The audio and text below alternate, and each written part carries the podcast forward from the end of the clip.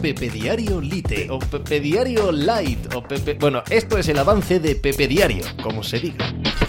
Hola, ¿qué tal? Hoy estamos a jueves 2 de noviembre del año 2023, después de 60 años, de más de 60 años, de ser el equipo que, o la franquicia que llevaba más tiempo de existencia sin haber conquistado nunca el anillo, las World Series, los Texas Rangers al fin pueden lucir eh, como campeones de la MLB, habiendo ganado en el quinto partido a los Arizona Diamondbacks, ganando 11 encuentros fuera de casa en estos playoffs, cosa que nadie había hecho jamás, y haciendo buena la inversión en los últimos años de 500 millones de dólares, de más de 500 millones de dólares, para pasar de ser uno de los peores equipos de la liga a no solo ser contendiente y no solo ser parte eh, especial de la temporada, sino directamente alzarse con el eh, triunfo en las World Series. Una historia feliz, una historia bonita para el béisbol y una historia fantástica para la ciudad de Dallas, de Arlington, en Texas,